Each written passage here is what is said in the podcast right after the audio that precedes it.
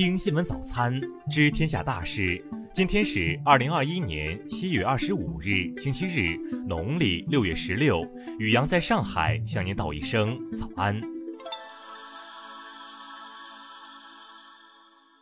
先来关注头条新闻：无药可治，美国两地爆发超级真菌，病人集体表现出耐药性。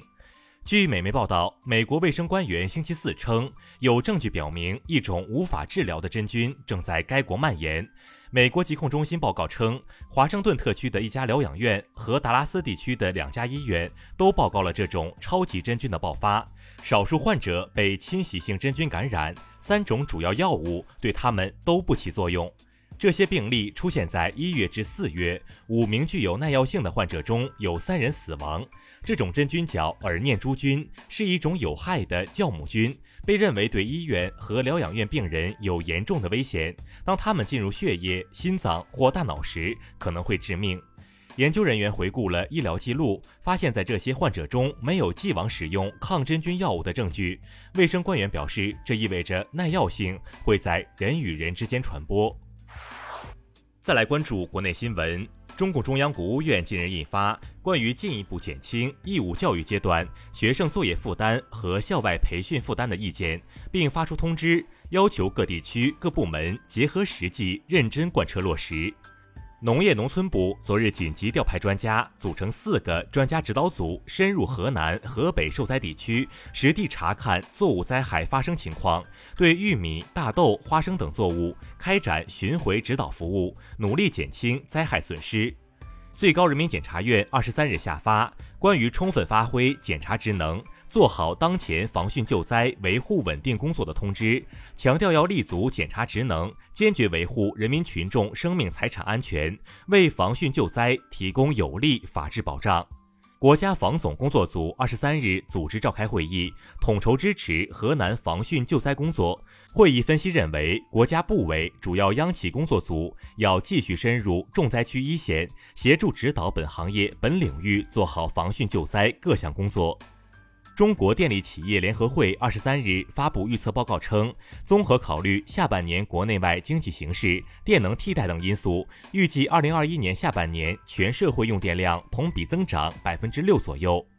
人民币国际化报告二零二一昨日在京发布，报告显示，截至二零二零年底，人民币国际化指数达到五点零二，同比大幅增长百分之五十四点二零。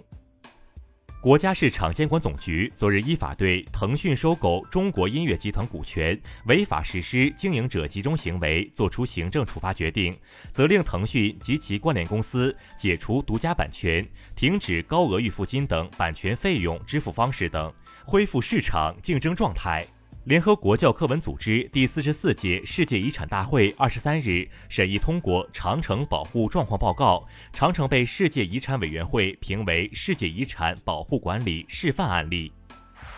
再来关注国际新闻，美国总统拜登二十三日与阿富汗总统加尼通电话，讨论阿富汗局势，并再度表达对阿政府的支持。随着德尔塔变异毒株在美国的迅速蔓延，美国新冠肺炎病例均呈上升趋势。过去一周，美国平均每天报告约四万三千七百例新增病例，增幅达百分之六十五。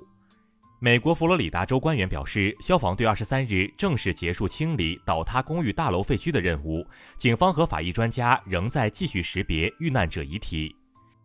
联合国气候变化框架公约秘书处二十三日呼吁二十国集团国家展现出必要的领导力，以实现气候变化巴黎协定的一点五摄氏度温控目标。他特别敦促发达国家兑现其二零二零年前每年向发展中国家提供一千亿美元气候资金的承诺。世卫组织欧洲办事处和欧洲疾控中心二十三日共同发布的数据显示，德尔塔毒株已成为本地区多数国家正在传播中的主要新冠毒株。两家机构当天呼吁各国加快疫苗接种，并提升防疫力度。俄罗斯劳动和社会保障部与俄联邦消费者权益保护和公益监督局二十三日发布联合建议，要求部分行业中接种新冠疫苗和感染过新冠病毒并康复的人员比例应不低于百分之八十。